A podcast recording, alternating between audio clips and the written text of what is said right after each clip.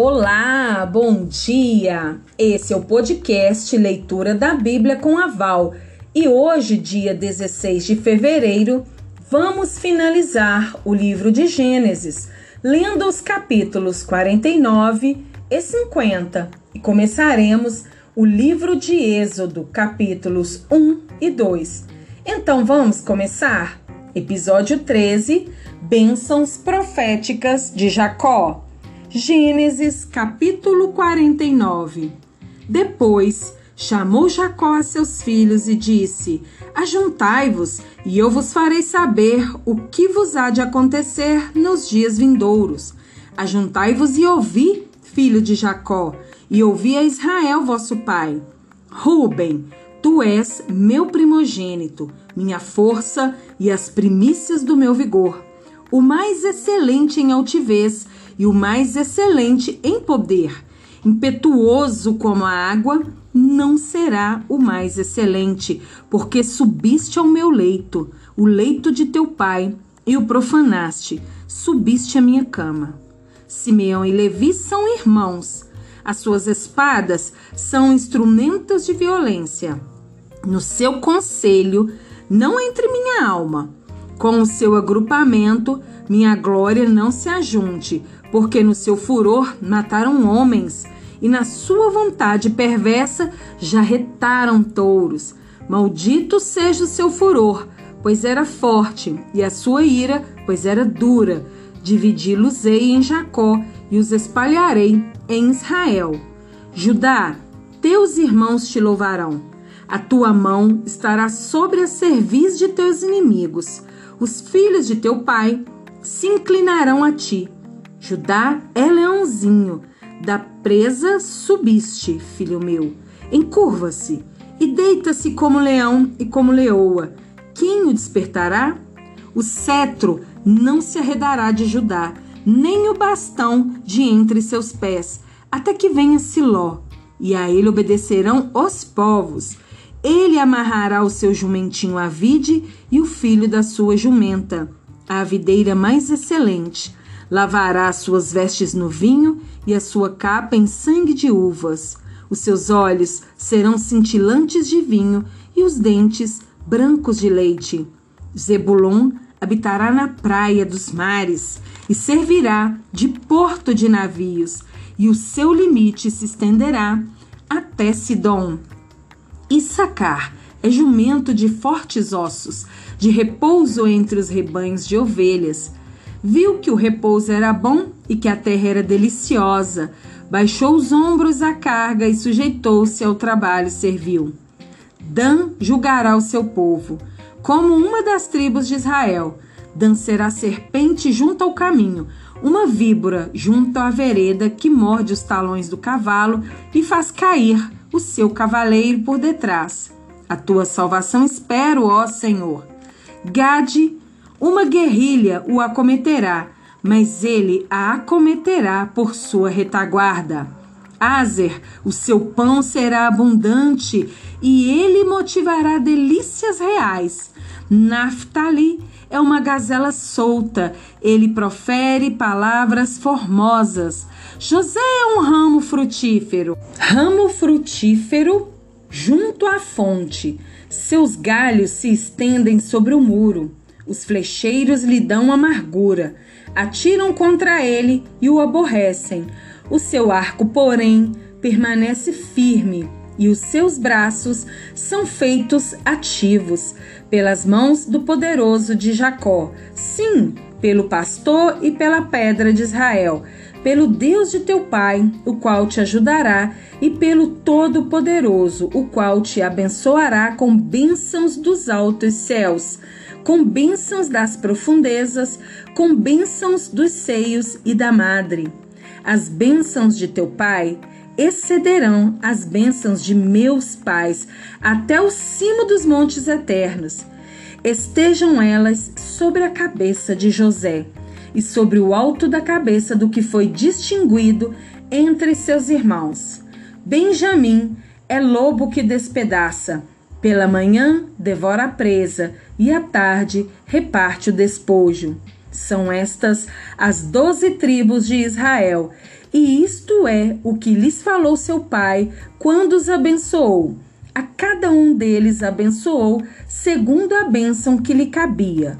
Depois lhes ordenou, dizendo: Eu me reúno ao meu povo, sepultai-me com meus pais na caverna que está no campo de Efron, o Eteu na caverna que está no campo de Macpela, fronteiro a Manre, na terra de Canaã, a qual Abraão comprou de Efron com aquele campo, em posse de sepultura. Ali sepultaram Abraão e Sara, sua mulher. Ali sepultaram Isaque e Rebeca, sua mulher. E ali sepultei Lia, o campo e a caverna que nele está, comprados aos filhos de Et. Tendo Jacó acabar de dar determinações a seus filhos, recolheu os pés na cama e expirou, e foi reunido ao seu povo. Gênesis, capítulo 50, a lamentação por Jacó e o seu enterro. Então José se lançou sobre o rosto de seu pai e chorou sobre ele e o beijou. Ordenou José a seus servos aos que eram médicos que embalsamassem seu pai. E os médicos embalsamaram a Israel, gastando nisso quarenta dias, pois assim se cumprem os dias do embalsamento, e os egípcios o choraram setenta dias. Passados os dias de o chorarem, falou José à casa de Faraó: Se agora achei mercê perante vós, rogo-vos que faleis aos ouvidos de Faraó, dizendo: meu pai me fez jurar, declarando: Eis que eu morro no meu sepulcro que abri para mim na terra de Canaã, ali me sepultarás. Agora, pois, desejo subir e sepultar meu pai, depois voltarei. Respondeu Faraó: Sobe e sepulta o teu pai, como ele te fez jurar. José subiu para sepultar o seu pai e subiram com ele todos os oficiais de Faraó, os principais da sua casa e todos os principais da terra do Egito, como também toda a casa de José e seus irmãos e a casa de seu pai. Somente deixaram na terra de Gozen as crianças e os rebanhos e o gado. E subiram também com ele tanto carros como cavaleiros e o cortejo foi grandíssimo. Chegando eles, porém, à eira de Atade, que está além do Jordão, fizeram ali grande e intensa lamentação. E José pranteou seu pai durante sete dias. Tendo visto os moradores da terra, os cananeus, o luto na eira de Atade, disseram: Grande é este pranto dos egípcios e por isso se chamou aquele lugar de Abel Misraim, que está além do Jordão. Fizeram-lhe seus filhos como lhes havia ordenado. Levaram-no para a terra de Canaã e o sepultaram na caverna do campo de Macpela, que Abraão comprara com o campo, por posse de sepultura a Efron o Eteu, fronteiro a Manre.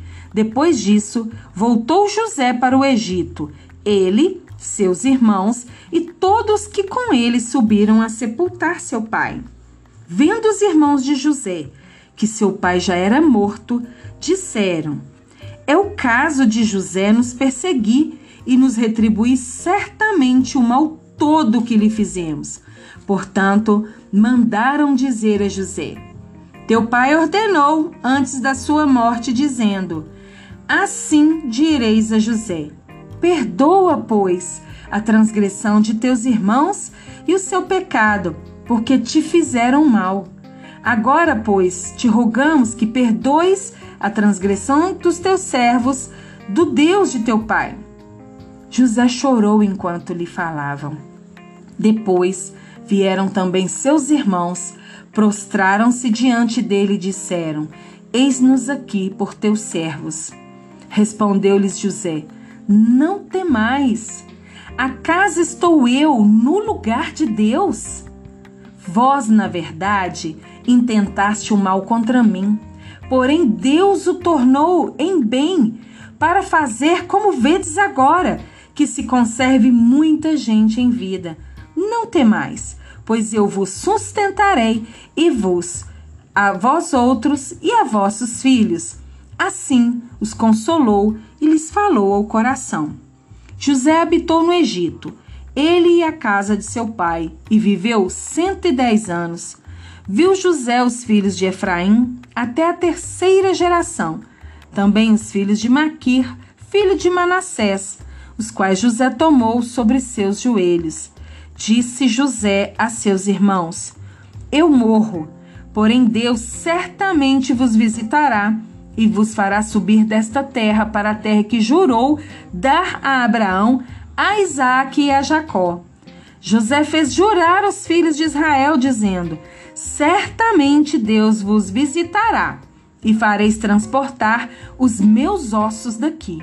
Morreu José da idade de 110 anos. Embalsamaram-no e o puseram num caixão no Egito.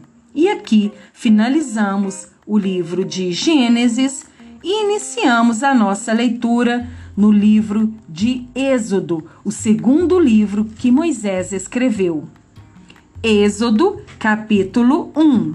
Os descendentes de Jacó no Egito. São estes os nomes dos filhos de Israel que entraram com Jacó no Egito. Cada um entrou com sua família: Ruben, Simeão, Levi e Judá, Issacar, Zebulon e Benjamim, Dan, Naphtali, Gade e Azer. Todas as pessoas, pois, que descenderam de Jacó foram setenta. José, porém, estava no Egito. Faleceu José e todos os seus irmãos e toda aquela geração.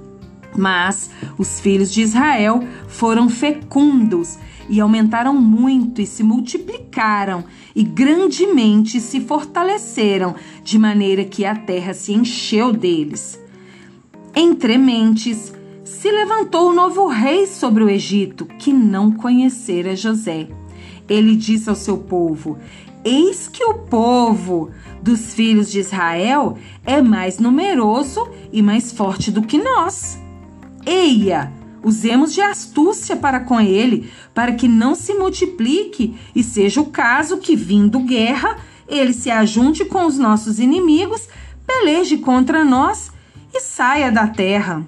E os egípcios puseram sobre eles feitores de obras, para os afligirem com suas cargas, e os israelitas edificaram a Faraó as cidades celeiros, Pitom e Ramsés. Mas quanto mais os afligiam, tanto mais se multiplicavam e tanto mais se espalhavam, de maneira que se inquietavam por causa dos filhos de Israel. Então os egípcios, com tirania, faziam servir os filhos de Israel e lhes fizeram amargar a vida com dura servidão, em barro e em tijolos e com todo o trabalho no campo, com todo o serviço em que na tirania os serviam. O rei do Egito ordenou às parteiras hebreias, das quais uma se chamava Sifrá e outra Puá, dizendo: Quando servirdes de parteira às hebreias, examinai. Se for filho, matai-o, mas se for filha, que viva.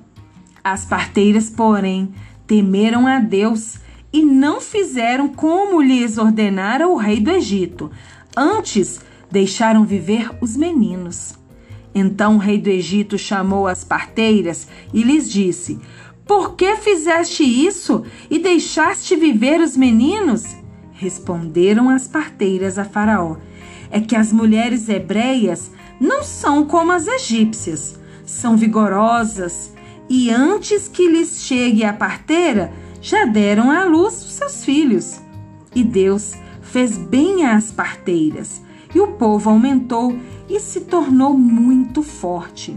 E porque as parteiras temeram a Deus e lhes constituiu família. Então ordenou Faraó a todo o seu povo, dizendo: A todos os filhos que nascerem aos hebreus lançareis no Nilo, mas a todas as filhas deixareis viver. Êxodo, Capítulo 2 Nascimento e educação de Moisés. Foi-se um homem da casa de Levi e casou com uma descendente de Levi. E a mulher concebeu e deu à luz um filho. E vendo que era formoso, escondeu-o por três meses.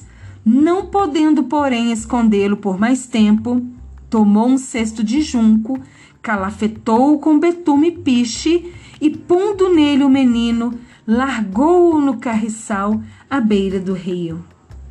A irmã do menino ficou de longe para observar o que lhe haveria de suceder. Desceu a filha de Faraó para se banhar no rio, e as suas donzelas passeavam pela beira do rio. Vendo ela o cesto no carriçal, enviou a sua criada e o tomou. Abrindo-o, viu a criança, e eis que o menino chorava. Teve compaixão dele e disse: este é menino dos hebreus. Então disse sua irmã, a filha de Faraó: Queres que eu vá chamar uma das hebreias que sirva de ama e te crie criança? Respondeu-lhe a filha de Faraó: Vai. Saiu, pois, a moça e chamou a mãe do menino. Então lhe disse a filha de Faraó: Leva este menino e cria-mo. Pagar-te-ei o teu salário. A mulher tomou o menino e o criou. Sendo o menino já grande, ela o trouxe à filha de Faraó, da qual passou ele a ser filho. Esta lhe chamou Moisés e disse: Porque das águas o tirei. Naqueles dias, sendo Moisés já homem, saiu a seus irmãos e viu os seus labores penosos, e viu que certo egípcio espancava um hebreu, um do seu povo. Olhou de um e de outro lado e, vendo que não havia ali ninguém, matou o egípcio e o escondeu na areia. Saiu no dia seguinte e eis que dois hebreus estavam brigando. E disse ao culpado: Por que espancas o teu próximo? O qual respondeu: Quem te pôs por príncipe e juiz sobre nós? Pensas matar-me como mataste o egípcio? Temeu, pois, Moisés e disse: Com certeza o descobriram. Informado desse caso, procurou Faraó matar a Moisés. Porém, Moisés fugiu da presença de Faraó e se deteve na terra de Midian e assentou-se junto a um poço. O sacerdote de Midian tinha sete filhas, as quais vieram a tirar água e encheram o bebedouro para dar de beber ao rebanho de seu pai. Então vieram os pastores e as enxotaram dali. Moisés, porém, se levantou e as defendeu e deu de beber ao rebanho. Tendo elas voltado a Reuel, seu pai, este lhes perguntou: Por que viestes hoje mais cedo? Responderam elas: um egípcio nos livrou das mãos dos pastores e ainda nos tirou água e deu de beber ao rebanho. E de onde está ele? Disse às filhas. Por que deixaste lá o homem? Chamai-o para que coma pão. Moisés consentiu em morar com aquele homem, e ele deu a Moisés sua filha Zípora, a qual deu à luz um filho, a quem ele chamou Gerson, porque disse: Sou peregrino em terra estranha. Decorridos muitos dias, morreu o rei do Egito. Os filhos de Israel gemiam sobre a servidão e por causa dela clamaram, e o seu clamor subiu a Deus. Ouvindo Deus o seu gemido, lembrou-se da sua aliança com Abraão, com Isaque e com Jacó, e viu Deus os filhos de Israel e atentou para a sua condição. Um forte abraço e nós continuaremos a nossa leitura de Êxodo amanhã. Até mais, pessoal!